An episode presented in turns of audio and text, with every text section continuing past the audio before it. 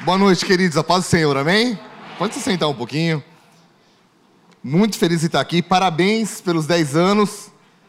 10 anos é um marco. Eu lembro quando nós fizemos 10 anos em Curitiba, falaram que muitas coisas iriam mudar e mudaram realmente.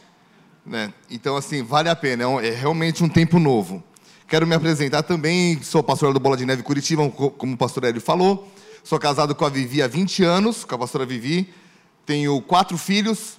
Tenho um filho de 18 anos, uma filha de 12. Aí nós adotamos uma criança, um menino que chegou com 3 anos e agora tem 8. E nossa mais nova aquisição, nós adotamos um menino, um bebê de, que chegou em casa com 3 meses e agora tem 2 anos. Quando eu comecei a ter filho, tinha cabelo ainda. E os cabelos, né, vão embora, mas a alegria enche a casa. Estou feliz que tem alguns pastores do Bola aqui também, pessoal junto com a gente, glória a Deus. E eu sou amigo do pastor, uns do... mais de dois anos, eu acho, né? Dois anos e meio, três. Entre três e dez, três. A gente tem uma paixão em comum, que as, são as motocicletas, né? Nós falamos bastante disso, mas deixa eu pregar que eu tenho até as três da manhã para falar. E aí, quero ser breve. Pai, muito obrigado por estar aqui, obrigado pelo privilégio de conhecer essa parte do teu corpo. Nós te louvamos pelo, pelo que o Senhor tem feito. Continua agindo, sabemos que 10 anos é um marco nessa igreja e que o Senhor continue fazendo maravilhas nos próximos 10. Pai, marca essa história, usa a minha vida nessa noite e, aí, e encontre nesse lugar pessoas com os corações abertos para ouvir e praticar a tua palavra em nome de Jesus. Amém? Amados, eu vou ler dois textos, não precisa abrir, daqui a pouco a gente abre no texto que, é pra, que nós vamos estudar. Lucas 9, 23. Está muito rápido minha voz? Dá para entender, né?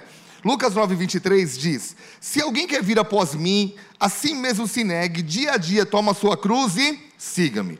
Mateus 11, 28 e 30 diz assim: Tomai sobre vós o meu jugo e aprendei de mim, porque eu sou manso e humilde de coração, e achareis descanso para a vossa alma, porque o meu jugo é suave e o meu fardo é leve. O que Jesus está dizendo com esses dois textos? Ele está dizendo o seguinte: Ei, se você quer me seguir, pega a tua cruz. Em outras palavras, todo mundo tem uma cruz. Amém? Essa história de que nós vamos andar com Jesus e não haverá dificuldades não existe. Ele nunca disse que não haveria dificuldades. Ele disse que nós não estaríamos sozinhos. Amém? Então, fala para o irmão do lado: cada um tem a cruz exata do tamanho das suas costas. Né? Quando Deus te criou, Ele te criou com o DNA certinho para carregar a sua cruz. Amém? Ele diz que a cruz tem que ser leve. Então eu acredito que a minha cruz tem que ser, eu consigo carregá-la. Tudo bem? Agora, se ele diz que a cruz dele é leve, a pergunta que eu faço nessa noite é: por que, que há tantas pessoas carregando cruzes tão pesadas? Por que, que há tantas pessoas frustradas no meio da igreja? Por que, que há tantas pessoas que não conseguem mais ver a, as cores que a vida proporciona? Nós estamos vivendo numa época delicadíssima, tempo em que não são poucas as pessoas que estão sofrendo do mal do século chamado estresse e frustração. Então vem a pergunta: por que, que nós nos estressamos? Por que, que nós nos frustramos na vida? Eu acredito que são tantas atividades ah, e cada vez com menos tempo para serem feitas, que se nós não tivermos um mínimo de inteligência emocional, nós não vamos conseguir dar conta de tudo que vem em nossas vidas. Bom, em 2006 eu estava num. Minha vida ainda não havia sido. Na realidade, meu casamento não havia sido transformado ainda. Já era pastor, mas muitas brigas ainda no casamento. Daqui a pouco eu conto essa história. Amém? Em 2006, uma pessoa chegou para mim e falou: Pastor, assiste esse DVD. Era o DVD de um homem chamado N. Cordeiro, pastor de uma igreja, da igreja New Hope, no Havaí. E ele contando, o nome da mensagem é Líder Correndo, Porém Morto, do Seminário Summit, lá do Willow Creek, em Chicago. E ele contando que ele era pastor de uma igreja muito legal, no Havaí. Alguém já foi para o Havaí? Amado, eu já fui para o Havaí. Não tem como ficar mal no Havaí. O lugar é lindo, né? E ele contando que estava tudo lindo e maravilhoso, igreja grande, família abençoada, ele também anda de moto, tendo, sabe, a vida perfeita. E um dia ele se viu chorando na calçada de um parque, copiosamente. Falou, cara, o que está acontecendo comigo? Foi para um hospital, o médico falou: você está com a síndrome de burnout que é um termo usado pela psicologia que se refere à exaustão prolongada e à diminuição no interesse de trabalhar, considerado um grande mal na atualidade. Foram 45 minutos dizendo como ele suportou aquilo, como ele venceu aquela síndrome. E aquela mensagem foi tão forte para mim que de lá para cá eu já assisti 19 vezes. Toda pessoa que chegava em casa e estava meio mal, eu, vem cá, senta aqui, vamos assistir um DVD. E eu mostrava o DVD. Então, tem que assistir mais uma para mudar, né? De ser 20. Para vocês terem uma ideia, esse assunto é tão sério que nesse ano a Organização Mundial de Saúde colocou a síndrome de Barnal na lista de doenças. Então é um assunto muito sério, amém? E o resultado de assistir aquilo foi que Deus mudou muitas coisas na minha vida. Mudou meu casamento, mudou o meu entendimento sobre paternidade. Eu cheguei para o meu filho, que na época tinha sete anos, e falei assim: Lucas, senta aí no sofá. Eu me ajoelhei na frente dele e falei: Filho, papai quer te pedir perdão por todas as vezes que eu briguei e falei alto na tua frente com a sua mãe. Nunca mais você vai ver isso. Falar que você nunca mais vai brigar na frente de um menino de sete anos é colocar o pescoço à risca, amém?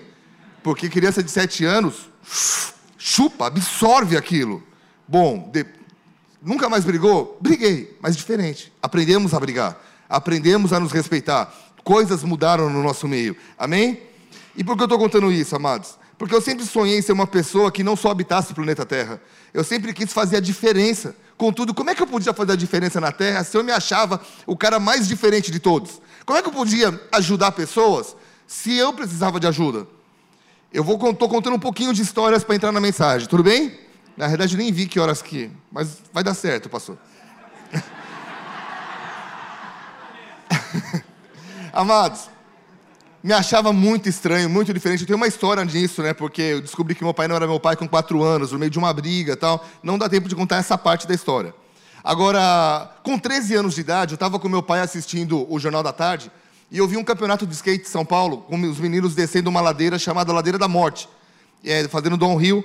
E aí eu olhei e eu falei, cara, eu quero fazer isso da minha vida. E eu não imaginava que aquilo que. Porque hoje esporte, o skate é esporte olímpico, concorda comigo? Mas em 88 era coisa de quê? Vagabundo, maloqueiro e maconheiro. Amém? É, eu ouvi isso a minha vida toda, me profissionalizei no skate. E aí eu não imaginava, porque com 16 anos eu estava no Campeonato Brasileiro de Skate, me falaram de Jesus no campeonato, me converti. Aí eu comecei a fazer várias apresentações, e falando de Jesus nas apresentações, geralmente as minas pira, aí uma pirou, aceitou a Jesus, e eu falei, Jesus, já que agora ela é tua, o senhor não quer me emprestar ela uns 90 anos? Casei com a mina pirada, e aí comecei a fazer vários evangelismos com skate, e um pastor na época isso em 2002 me chamou para fazer parte de uma igreja que tinha nome de sorveteria. E eu estou há 17 anos nessa igreja, amém? Pastor, o que, que isso tem a ver com a mensagem de hoje? O que, que tem a ver com o seu trabalho? Eu estou contando histórias, amém? A primeira vez que eu ouvi falar sobre desenvolvimento humano, desenvolvimento humano, eu tinha 16 anos. Eu, então eu, eu, eu tinha me convertido, eu até falei para o pastor da igreja que eu era, e eu era um adolescente, 16 anos. E eu fiquei sabendo, com meus amigos, que tinha uma igreja que estava fazendo teste vocacional para adolescentes da igreja. Eu falei, cara, eu vou lá, tenho 16 anos, que que para onde eu vou jogar minha vida? E eu fui fazer esse teste. Sabe o que, que deu nele? Deu que eu era uma pessoa que gostava de ajudar, aconselhar e desenvolver pessoas. Caracas, essa é a minha vida hoje. E aí, amados, meu maior prazer é ver pessoas mudando, ver pessoas amadurecendo, é, tenho, eu tenho um ministério interdenominacional de treinamento de liderança. Então eu tenho feito bastante coisa em relação a isso. Agora, o que eu entendi? Que desenvolvimento humano, para ser efetivo, ele tem que alcançar três áreas da vida: corpo, alma e espírito. Concorda comigo? Corpo fala de saúde, alma de emoções e espírito da própria espiritualidade. Então, quando uma pessoa desenvolve só uma dessas três áreas, ocorre um desequilíbrio. E todo desequilíbrio leva a quedas, e toda queda traz uma uma dor. Então, Jesus Cristo, que foi a pessoa e é a pessoa mais equilibrada e que tem, a mais, tem mais autoridade sobre as três áreas, ele disse o seguinte uma vez, João 10, 10.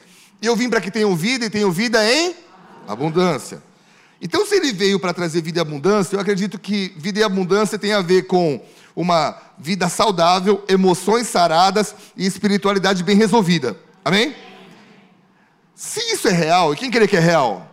Por que, que tem pessoas derrubando os pratos da vida? Deus te dá três pratos: emoções, alma, espírito e corpo. Por que, que tem pessoas derrubando os seus pratos? Por que, que alguns até têm um corpo saudável, mas são emocionalmente instáveis e desequilibrados? Por que, que existem algumas pessoas que são emocionalmente saudáveis, mas não cuidam da saúde? Ou têm saúde, mas não estão nem aí com o futuro espiritual? Por quê? Pergunta para mim, por quê? A resposta está no comecinho do versículo que eu li. João 10,10 10 diz: O ladrão vem somente para roubar, matar e destruir, e eu vim para que tenham vida e vida abundância. Fala para o irmão do lado, meu querido, existe um ladrão de emoções. Eu acredito que existe um profissional em desequilibrar sua vida. Segundo alguns dados, presta atenção, o número de casos de suicídio no Brasil tem aumentado tanto ao ponto de ocorrer um a cada 46 minutos. Ou, essa semana, hoje eu mostrei para o pastor Hélio, nós estávamos almoçando, eu falei, pastor, viu esse pastor que se suicidou? Hoje, essa semana, um cara de 30 anos, loirinho, bonito, cara, família linda, igreja legal. E assim, pastores tirando. E aí eu não vou entrar no caso que levou ele a se suicidar, ok? O que eu quero dizer é que você não tem noção da carga espiritual que um líder espiritual, a carga emocional que um que, que um vamos voltar. Você não tem noção da carga emocional que é despejada num líder espiritual. E quando essa carga é despejada em alguém que há algum tipo de desequilíbrio em uma das três áreas, o impacto é maior. E é exatamente por isso que há pessoas que estão tão mal que quando toca o telefone elas ficam desequilibradas. Pessoas que explodem muito fácil, eu sei que isso não tem a ver com o Rio, coisa lá de Curitiba. Né? Pessoas que explodem muito fácil, pessoas que estão perdendo seus relacionamentos porque estão ficando chatas demais. E aqui fica a pergunta, pastor: tem como evitar a frustração na minha vida? Amado, eu não estou falando para curar a frustração, isso é papel para profissionais, amém? Estou falando para evitar. Tem como evitar? Tem. Pastor, mas você tem autoridade para falar sobre isso? Pastor Hélio conhece a minha igreja, estou à frente de uma igreja relevante na cidade de Curitiba, sou pastor de pastores, mais de 80 pastores. Estou é, casado há 20 anos com a mesma mulher, é uma carga emocional, amém? que é suportável, mas é. Às vezes você ouve coisas que não quer, fala que não quer, e você tem que administrar as emoções. Sou pai de quatro filhos, cada um com uma idade, não dá mais para colocar os quatro no carro e vamos lá para o McDonald's. O de 18 tem o rolê dele, a de 12 tem o rolê dela, e cada um tem por exemplo, a de 12, quando ela tinha 8 anos, ela chegou para mim e falou: Não quero ir para a igreja hoje, começou a chorar. Eu olhei e falei: Que foi, criatura? Não tenho roupa. Fui lá guardar roupa assim de roupa. Falei: Começou cedo isso, né? O de 8 anos, olha o de 8, que é o adotivo também. Mas assim, filho, o de 8 chegou, ele, ele desde os 5 anos você pergunta: Vitor, o que, que você quer ser da vida? Pastor e professor pastor e professor, pastor seis anos, sete anos, oito anos. Esses dias a gente estava assistindo o SBT e, e aí alguém ganhou 30 mil com a Jequiti.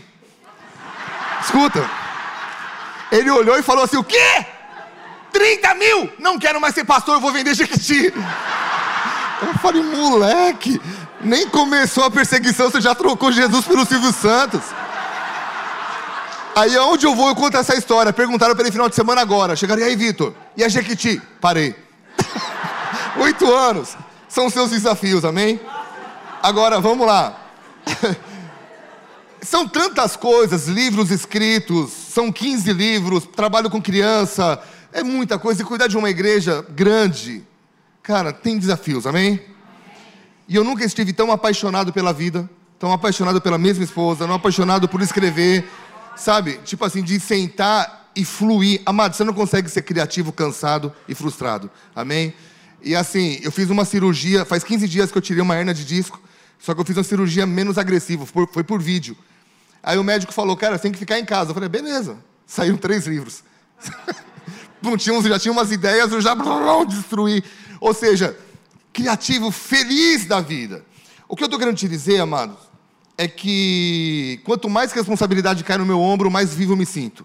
E não é porque eu sou um ET, mas porque eu descobri alguns princípios, os coloquei em prática, e eu quero compartilhar com vocês, que está escrito nesse livro aqui, da frustração à realização, passos para evitar o estresse e a decepção. O que eu quero falar com vocês também depois é que nem todo mundo que não é frustrado é realizado. Amém? São dois passos. Mas eu quero falar sobre a frustração. Quem está aqui comigo? Amém. Vai dar certo, pastor. Pastor, tem como evitar a frustração na minha vida? Fala para o mundo do lado. Tem. Fala assim para ele: primeiro passo para evitar a frustração na tua vida não, vamos lá, vem comigo, vem comigo. Quem, quem operou fui eu, gente. Vocês têm que falar. Vamos lá. Fala assim pro irmão do lado. O primeiro passo para evitar a frustração na sua vida é jamais se compare. Não é de hoje que eu ministro uma frase, eu falei isso no Bola de Neve lá em, na Barra ontem. Até falei que ia falar uma palavra diferente, mas trouxe a mesma. É bom que ouviu duas vezes, vai te ajudar, amém? Mas, amados, eu falo uma frase faz alguns anos, que não existe competição para quem é original. Amém?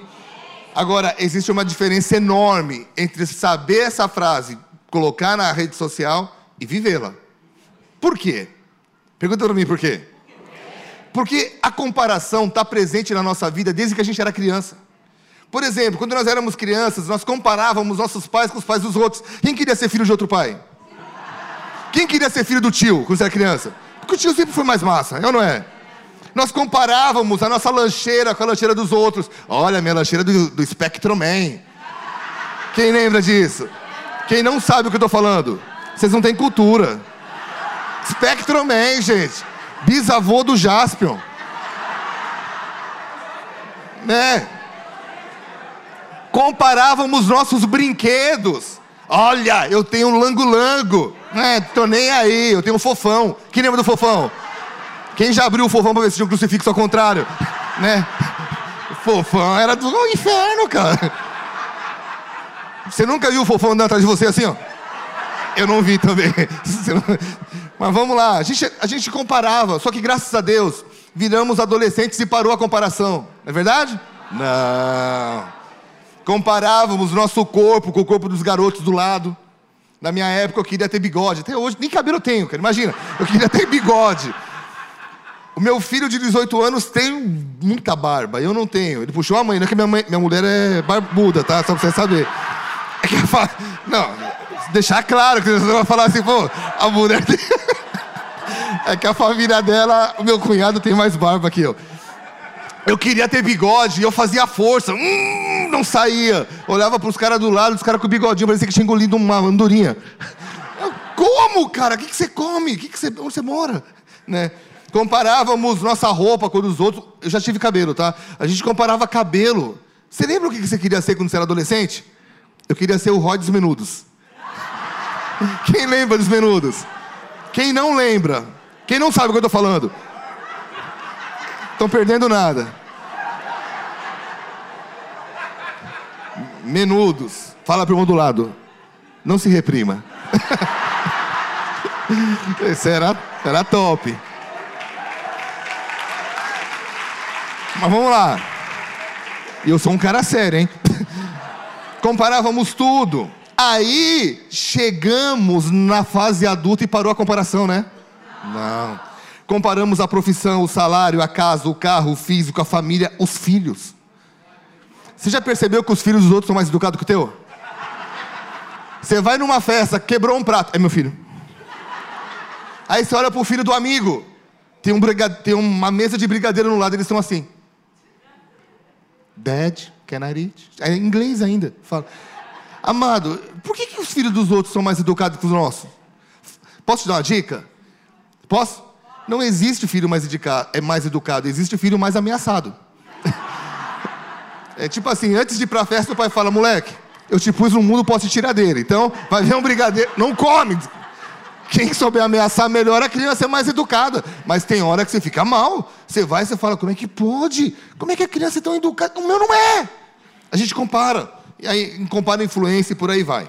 Amados, não tem fim esse assunto. O detalhe é que se você não fechar a porta para comparação, ela vai acabar com a tua felicidade. Abra comigo em Lucas 15.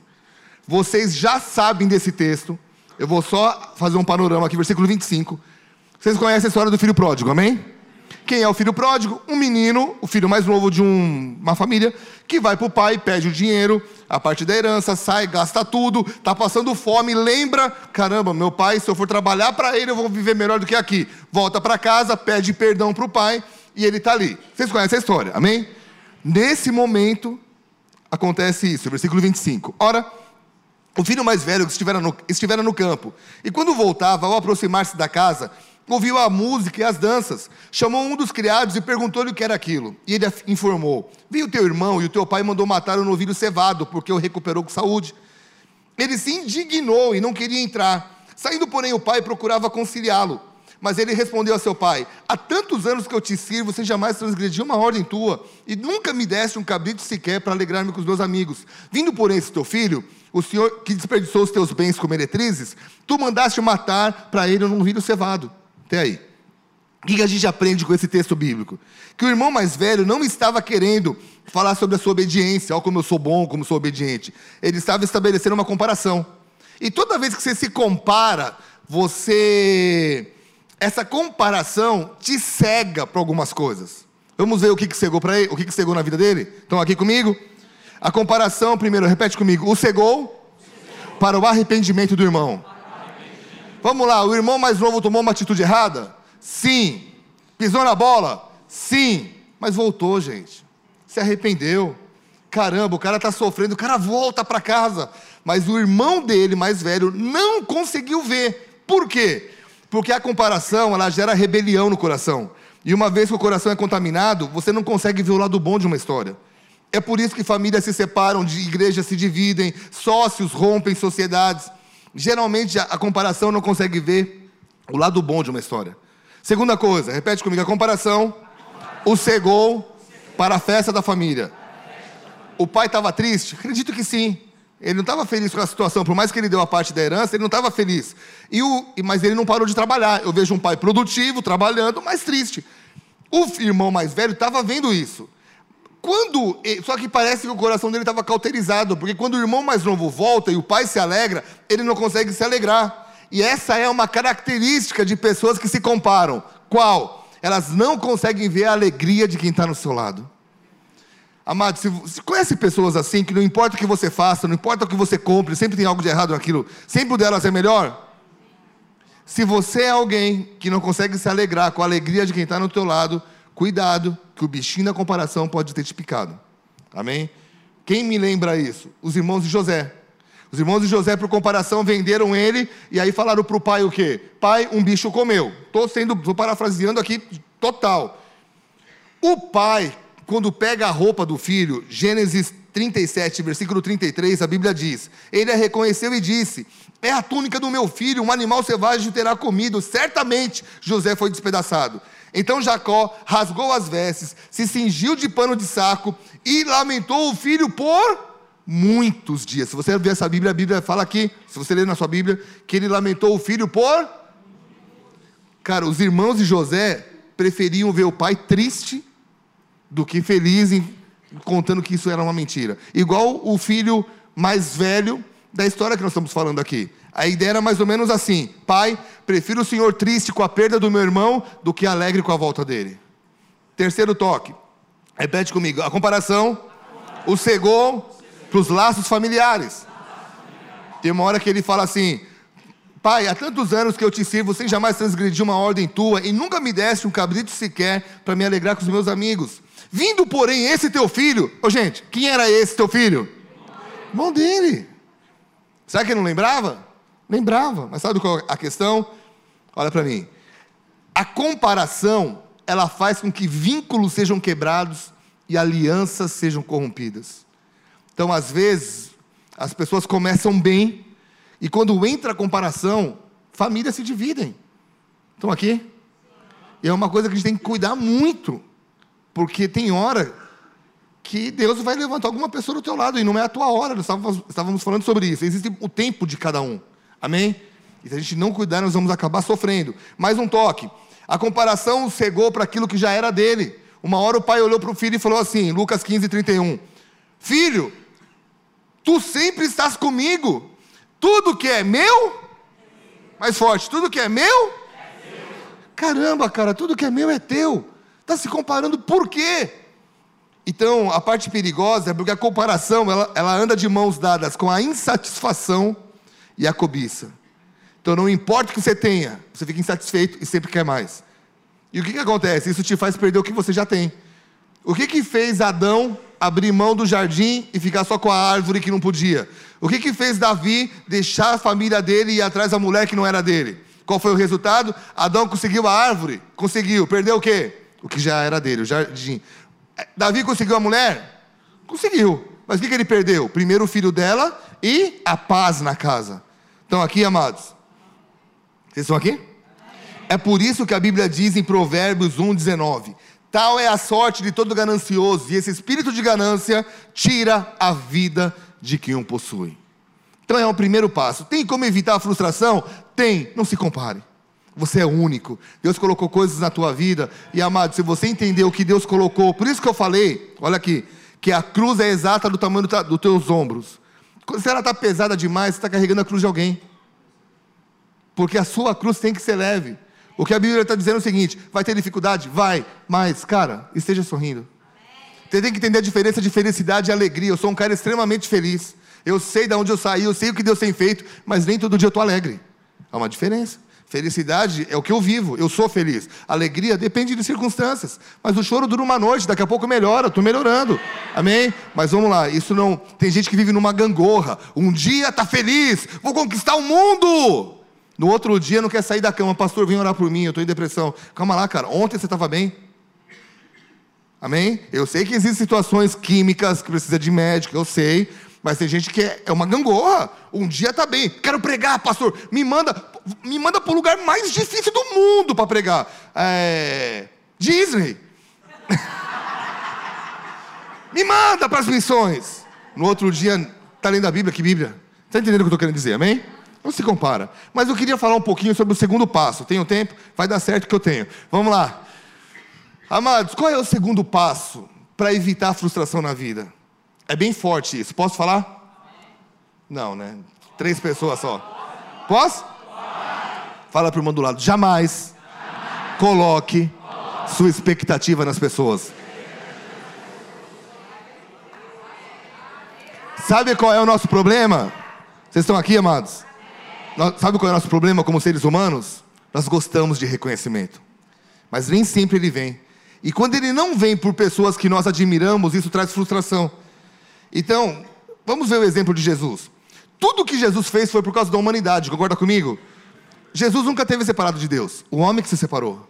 Jesus então ele olha, tem aquela reunião celestial, pai, eu vou. E Jesus vem, e o que, que ele vem? Ele vem, é, ele deixa os céus, vem para a terra, vive como homem, mesmo tendo todo o poder dos céus, ele abre mão desse poder e vem para cá. E quando ele vai vencendo o pecado e toda a tentação que vem sobre a vida dele, ele vai adquirindo o poder que Deus está dando para ele. Vocês estão aqui? Quem quer evitar a frustração na vida? Três pessoas, todo mundo aqui está bem, né? Quem quer evitar a frustração? Você precisa adquirir o poder que Jesus adquiriu. Pastor, eu não, eu sou um cara mais humilde, amados, eu busco poder todo dia. Mas tem que entender o que é poder. A primeira coisa que Deus deu para o homem foi poder. Domine as plantas, tudo. A última coisa que Jesus falou para o homem foi que lhe daria poder: recebereis poder ao descer sobre vós o Espírito Santo. Então vamos lá. Esse é o problema. As pessoas não buscam poder porque não entendem o que é poder. Pergunta para mim, o que é poder, pastor? Repete assim, ó. Poder, poder. é a capacidade, é a capacidade de controlar circunstâncias. Controlar. Então repete comigo. Poder, poder. é a. Vamos lá, vocês. As mulheres. Amém. Os homens não precisam disso, né? Homens, capacidade. Ok. Vamos lá. Jesus adquiriu esse poder todo, vencendo todo o pecado que ele foi, que veio sobre a vida dele. E o que, que esse poder fez por ele? Bom, a Bíblia diz que Jesus veio para o seu povo. Amém? João 1, versículo 10 e 11. O Verbo estava no mundo, o mundo foi feito por intermédio dele, mas o mundo não o conheceu. Veio para os seus e os seus não. Jesus sabia o que ele estava fazendo para a humanidade. Ele veio para reconstruir a ponte entre o homem e Deus. Ele veio para restaurar, para abrir as portas, para que a, aqueles homens pudessem, pudessem ter o futuro de suas almas transformado. Amém? E o povo o amou, o abraçou e o amou até hoje. O povo cuspiu, bateu e o crucificou. E num momento, e num momento mais difícil da sua vida, que qualquer um de nós faria o quê? Qualquer um de nós mandaria vir um raio naqueles caras, sim ou não? Ah, eu não, pastor. Vou te contar uma história que eu fiquei sabendo. Não sei se era aqui do Rio. Que o irmão estava dirigindo e de repente alguém fechou ele. Aqui os caras dirigem bem, né? Fechou ele, ah não, foi atrás, ah, fechou o outro cara, tirou ele de dentro do carro, jogou no chão. Quando ele foi dar um soco no cara, o cara de baixo, o sangue de Jesus tem poder. Então, a paz do Senhor, irmão. Crente, gente boa, todo mundo ali. Jesus poderia ter feito isso, Poderia ter mandado vir anjos e com um raio e. Sim ou não? Mas olha só. Mas ele pegou todo o poder que ele havia adquirido. Qual era? O que é poder mesmo? Capacidade.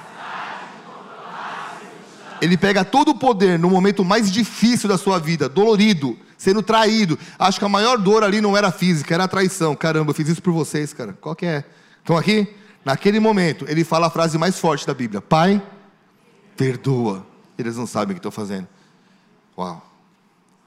Amados, como é que Jesus conseguiu dizer isso naquele momento? Aqui é o segredo. A expectativa de Jesus nunca. Opa, o negócio aqui é meio. Né? Ah, Jesus nunca colocou a expectativa nas pessoas. Ele fez tudo pelas pessoas, ele amou as pessoas, ele deu a vida pelas pessoas. Mas ele esperava um sorriso de Deus, um abraço de Deus e a recompensa de Deus. Essa é a jogada. Estão aqui? Amados, se a gente não entender isso, eu já quero encerrar daqui a pouquinho, tá? Mas se a gente não entender isso, nós perdemos a paixão de viver. Por quê? Porque não são poucas as pessoas que dizem cansei do ser humano. Porque as pessoas são más, cada vez estão ficando mais más, cada vez mais te decepcionam. Então, assim, todo dom que Deus te deu é para servir alguém. Só que se você não entende isso, você fala: para quê? Eu faço, ninguém reconhece, cara. Dou minha vida, só tomo paulada. Para quê, cara? Deixa eu ficar na minha vida fazendo o básico. Deus não te chamou para fazer o básico. Deus te chamou para ser excelente e fazer o um melhor e oferecer o um melhor naquilo que Deus. Ah, mas cara, eu sou uma manicure que seja a melhor do teu bairro. A melhor, sirva a Deus, sirva as pessoas. Se vier um aplauso, um abraço, um elogio, é um plus, mas você não faz por isso. Qual é o desejo? Deus, eu estou servindo as pessoas, mas eu quero ouvir do Senhor, bem, fe, bem feito, servo bom e fiel. É bíblico isso? Colossenses 3, versículo 23 e 24. Tudo quanto fizerdes, fazei de todo o coração, como para o Senhor, não para homens, cientes de que recebereis do Senhor a recompensa, a herança, a Cristo Senhor é que estáis servindo. Amados, vou te falar algo. Tem muita coisa nesse livro, esse livro vai te abençoar demais. Depois eu falo um pouquinho aqui, dois minutinhos dos outros livros. Mas deixa eu te falar algo. Tem como evitar a frustração? Tem. Agora, nem todo mundo que não é frustrado é realizado. E há muitas pessoas que vivem a vida, chegam no final da vida e falam: ah, eu faria tudo diferente. Talvez trabalham no que não amam, estudaram o que não quiseram, moram na cidade onde. Sabe, uma vida assim, conquistaram dinheiro, conquistaram algumas coisas, alguns também não, mas lá realização não tem a ver com quanto você tem, tem a ver com quem você é. Amém? Um dia eu estava triste, estava meio. Estava triste entre aspas. Mas eu estava assim, sabe aquele dia que você precisa desabafar para alguém algumas coisas? Fui desabafar para Deus numa torre de oração que a gente tem. Eu falei, Deus, eu não tenho um pai, no sentido assim, que eu estou esperando uma herança chegar. Eu não tenho alguém que vai dar um aporte assim na minha vida. Se acontecer alguma coisa comigo, que vai cuidar. Na realidade, bateu um pouquinho de preocupação com os meus filhos. Eu falei, Deus, quem é por mim? Aqui na terra não tenho ninguém. Sabe o que Deus me falou, amados? Ele falou assim: Filho, eu sou teu pai. Eu sou tudo que você precisa. Uma coisa é o Darth Vader te falar: Eu sou teu pai. Outra coisa é Deus te falar: Eu sou teu pai. Qual é a diferença, pastor? O que acontece aqui dentro. Amados, eu saí da torre de oração com uma fé, tipo de olhar para os meus filhos e falar: Cara, vai dar certo. Amém? Continuo, continuava com a situação financeira que estava naquele naqueles dias, mas uma certeza dentro. Então, quando eu falo de frustração, ela é fruto de uma revelação. Quem é você? Porque às vezes você vem e você sabe, ah, eu sou um servo de Deus. Deus é o meu Senhor, mas cara, se a gente não entender que nós somos filhos e que o filho é cuidado pelo Pai, nada acontece. E eu queria orar pela tua vida. Amém? Eu tenho mais minutinhos. Vou? Não fala vai, vai, vai, que três vai, vai mais meia hora. Esse aqui eu falo depois. Amados, em junho do ano passado, Deus me deu uma direção. Junho do ano passado, Deus falou assim comigo: saia das redes sociais que eu vou te esconder. Mas por que foi difícil para mim? Eu tinha acabado de assinar um contrato com a Thomas Nelson Brasil para lançar esse livro. Tudo que eu precisava era estar na rede social, só isso. E de repente Deus me tira das redes sociais e teve toda uma experiência com Deus ali. Eu, me, eu, eu oculto as redes e Deus começa a me trazer o título desse livro: Escondidos por Deus. Como suportar e vencer os momentos de solidão. Quem já se sentiu sozinho aqui, mesmo rodeado de pessoas? Solidão não tem a ver com a quantidade de pessoas do seu lado, tem a ver com o estado que você se sente. Amém? E sabe o que Deus me falou? Tem hora que você faz, faz, faz as coisas, as coisas não acontecem. Você fala, parece que todo mundo entende errado. Você fala, mas não foi isso que eu estava querendo dizer. Parece que o mundo vira contra você. Se você está vivendo isso, seja bem-vindo. Você está sendo escondido por Deus. Amém? E quando Deus coloca alguém numa caverna, que foi o caso desse livro que eu falo dessa história, caverna é um lugar maravilhoso, porque caverna tem as estalactites. Já ouviram falar? formações rochosas lindas. Quando você joga a luz e tira a foto, a galera ganha uma grana com as fotos das cavernas das estalactites. Mas nem sempre tem luz. Então, quando Deus te puxa para trás, sabe o que Deus está falando? Fica quieto, calma. Para de fazer um monte de coisa. Nós somos bons em fazer. Queremos fazer, fazer, fazer, fazer, fazer. E tem hora que Deus fala: para, me ouça seja sensível. Quando Deus colocou Davi dentro da caverna, sabe o que Deus mostrou para ele? O maior exército. Ele venceu muitas lutas com aquele exército, mas se ele estivesse fora da caverna, ele não teria visto que aqueles caras eram valiosos. Ele estava ali. E aí Deus me falou que muitas pessoas andam, quando era para ficar quietas, estão se machucando em coisas bonitas, estalactites, mas que não chegou a hora de ver. Então, amados, existem momentos que se você não entender quem você é, você começa a ser puxado para trás por Deus as coisas começam a acontecer e você acha que o universo fez um complô contra você. E aí as pessoas começam a te trair, não fazem o que você estava esperando. Na realidade, é fácil entrar em depressão nessa terra. Humanamente falando, é fácil. Humanamente falando, tem hora. É fácil se matar? É, é, é, é fácil vir pensamentos de, de morte na sua vida? É fácil.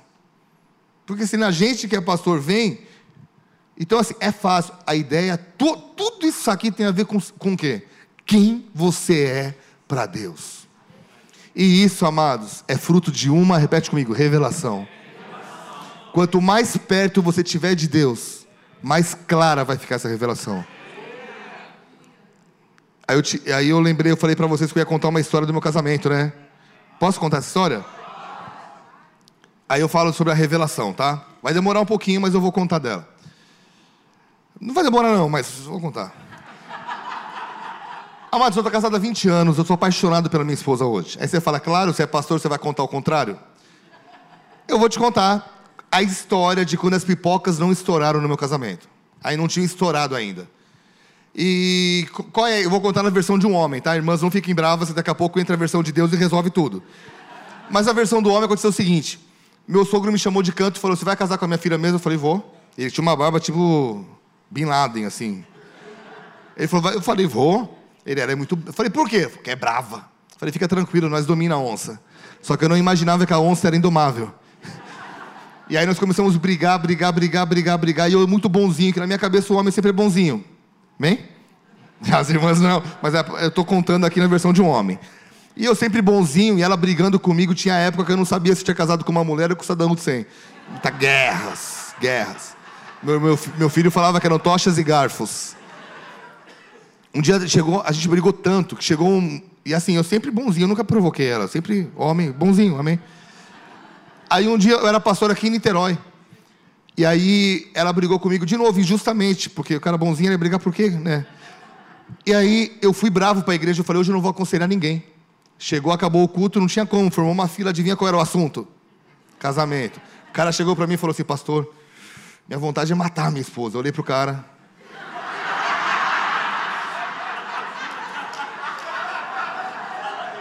Olha o que eu pensei, olha o que eu pensei. Eu não falei, porque eu, eu queria estar vivo para contar a história, amém? Mas olha o que eu pensei, eu falei, cara, olha o sistema carcerário brasileiro. Lotado. Para que dois e preso? Mata a tua. E a minha, tá, a chave da casa tá aqui, vai lá. Mas eu não falei, amém? Tô casado com ela ainda muitas brigas tal. E depois de sete anos, eu era tão bonzinho que demorou quantos anos? Sete anos.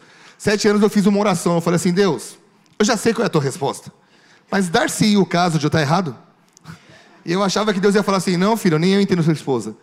Eu achava que Deus ia falar assim: Filho, se não fossem as mulheres, vocês estariam no paraíso até hoje. Mas não aconteceu nada disso. Minha oração foi, foi errada. Sabe o que Deus falou comigo? Foi muito forte. Ele falou: Filho, você está errado, porque você é o sacerdote. Muda você, que eu mudo ela. E aí começa uma história muito legal. Porque eu aprendi a como ter um casamento abençoado. Quem quer saber? Homens, se vocês querem ter um casamento abençoado, nunca tente entender sua mulher.